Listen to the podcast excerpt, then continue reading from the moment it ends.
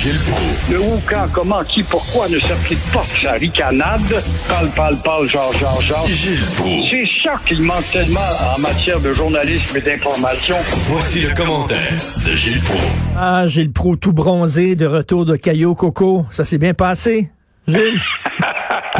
Non, non, j'ai passé tout ce temps-là dans mon salon à siffler, à faire chanter ma monnaie dans le fond de ma poche, à faire des ronds dans ma fenêtre et regarder dehors et m'apercevoir, Richard, qu'il n'y a pas de crise. Il n'y a pas de crise du COVID. T'as qu'à jeter un coup d'œil et voir que le fun et la folie avant toute chose compte. Même si l'homme le plus mesuré, le plus sage de la Terre, le pape François est venu dire, les voyages, vous ne faites qu'accentuer la crise mondiale. Il n'y en a pas de crise, t'as rien qu'à aller au pied d'une pente de ski. Dans le vieux Montréal, où j'ai eu le malheur de traverser hier pour faire de la photo parce qu'il y a de belles décorations, il y avait foule, mais tu peux pas t'imaginer. Ah oui. crie bord en bord de la rue. Puis il y en a des jeunes avec la bouteille au bec, comme si de rien n'était. Alors, quand on me parle de la majorité silencieuse qui est frustrée par les décisions de Trudeau qui n'étudie que des trucs, et je t'entendais avec ton copain tout à l'heure ou ton interlocuteur, comment se fait qu'ils n'ont pas vu la faille? Parce qu'ils ont été aveuglés par un sondage qui favorise encore. Alors, la majorité silencieuse, elle n'existe même plus. Gilles, là, il y a des gens qui disent oui, on est allé dans le sud. Premièrement, c'était pas illégal, c'était permis. Oh, puis on va, on va se confiner en revenant. Et puis, euh, Gilles, ça c'est mon œil, on va se confiner. Euh, Il y a des gens. il- te confiner quand tu as déjà désobéi en allant dans le sud Exactement. après les mille et un avertissements de Legault et compagnie, de grâce, de voyager pas?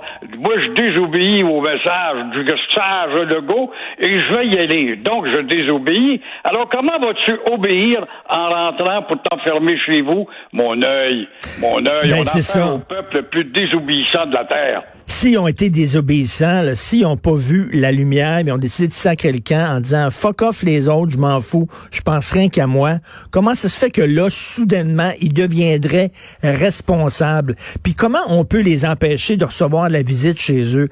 On va-tu poster des policiers devant chacune, des maisons? Voyons donc. On a de la misère, Gilles, on a de la misère. Il y a des gens qui sont allés faire la guerre sainte avec l'État islamique, des djihadistes qui sont partis, qui sont revenus au pays, puis on a perdu la trace. On sait même pas où ils sont. C'est des gens dangereux, c'est des terroristes potentiels, c'est des gens qui sont allés faire la guerre en Syrie, puis on sait même pas où ils sont. Puis là, vous êtes en train de me dire qu'on va surveiller Georges, qui est revenu du Sud avec son sombrero sur la tête? Voyons. Ce que l'on sait, et ces gens-là le savent, parce que la désobéissance est institutionnalisée depuis des dizaines d'années. La- le mot discipline, rigueur, coercition, t'as pas le droit d'avoir ça dans ton vocabulaire. T'es dans le fin fond du Bazotoulan avec ta lance et ton tam-tam, puis tu parles au gars quoi tu devrais immigrer au Québec. Il y a là, au Canada, c'est un pays de naïfs et de caves. Les portes sont grandes ouvertes et on va pouvoir obtenir toutes sortes de, de. Alors, le message sur l'image du Canada en est une de mollesse. Et ça, et ça se répercute chez les Québécois et les Canadiens, bien sûr. Alors, vive la tricherie, institutionnalisons la tricherie, on est heureux comme ça. Mais euh, Trudeau s'en fout, mon cher Richard, parce que tout à l'heure, tu parlais de la faille, justement, avec ton interlocuteur, mais la faille, ils l'ont pas vu. C'est vrai qu'ils l'ont pas vu, ça fait des mois qu'il était sur le texte, mais euh, ce qu'ils ont vu, c'est le sondage. Le sondage qui vient de dire que Trudeau et son équipe, c'est des gens merveilleux. Donc, on va aller en élection. Et si on doit aller en élection, là, est-ce qu'on a calculé d'abord combien de centaines de millions? Ça coûte 100 millions à peu près, bien que déclencher l'élection. Alors, est-ce qu'on a calculé aussi comment on va rejoindre les gens? Par des courriels, par Poste Canada, parce qu'on ne pourra pas faire des rassemblements.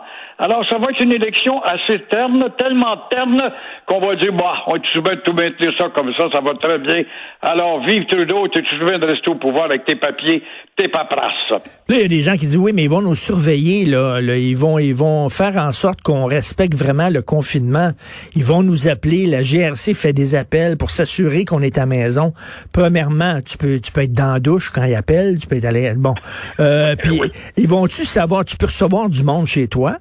Euh, ils vont-tu vraiment savoir, ils vont mettre des caméras, ces gens-là, s'ils ont eu, ils ont pas eu de problème à aller dans le sud, ils n'auront pas de problème à recevoir les membres de leur famille à maison. Voyons donc. On n'a pas de courage. On est un peuple sans couilles. C'est pour ça qu'on parle avec des voix qui parlent comme ça, des voix incontrôlables, comme des eunuques. On est des eunuques.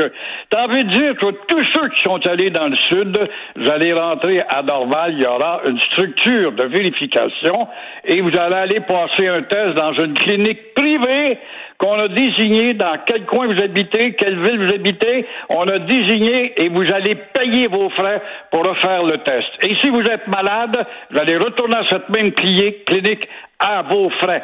Ça, ça s'appelle être responsable. Mais non, mais non, on va dire plutôt ça s'appelle être dictateur. Ben, ah, ben oui.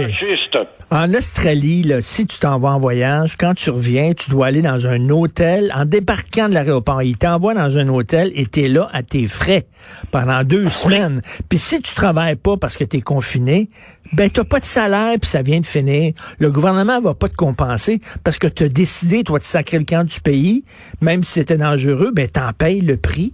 Point final. Voilà, et tu sais l'Australie, c'est un pays civilisé hautement civilisé. Oh non, non, c'est un ancien pays de bagnards. C'est des fils de, tueurs et de costauds. C'est pour ça qu'ils sont costauds. On n'a pas le droit d'être costauds, nous autres, on a le droit d'être des mitaines ouatées, des guimauves, des lâches. Un peuple de lâches, ça me fait mal de dire ça, mais je le répéterai jamais, on est un des peuples les plus lâches de la Terre. Il va s'acheter ses élections, là. Trudeau, il y a bien des gens qui vont dire, c'est le fun, on était, la PCU, il y a eu plein de fraudes, mais ça fait rien. Il dit, ça fait rien. Une fois la pandémie terminée, là, on va aller les chercher, là, les fraudeurs, on va aller les, les on va leur demander de rembourser. Ben oui, mon œil.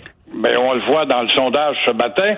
Alors, on, euh, j'entendais le chef du Bloc québécois qui parlait ce matin. Il dit on a une belle caisse, on n'a jamais tant ramassé d'argent pour son Bloc québécois, tant, mieux pour lui.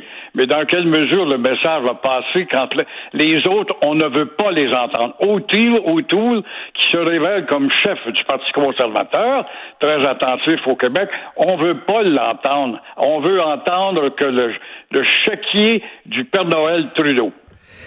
Et est-ce que Pierre Arcan doit démissionner?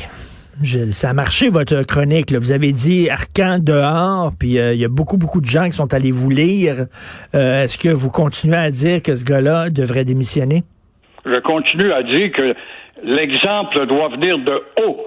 Et là, Madame la chef doit montrer qu'elle ne rit pas puisqu'elle avait elle-même édicté des règles, elle avait appuyé la décision du gouvernement à ce sujet, d'autant plus qu'elle sait fort bien, Madame la chef, Madame Anglade, qui a un peu le vent dans les voiles. C'est ainsi, ça va durer combien de temps? Il suffit que le vent change de bord. Mais quand même, euh, d'autant plus qu'elle sait qu'en débarquant à Caen, le comté va rester rouge, car c'est un comté d'imbéciles, de fanatiques, de sourds et d'aveugles, et qui ne réagit que devant le rouge.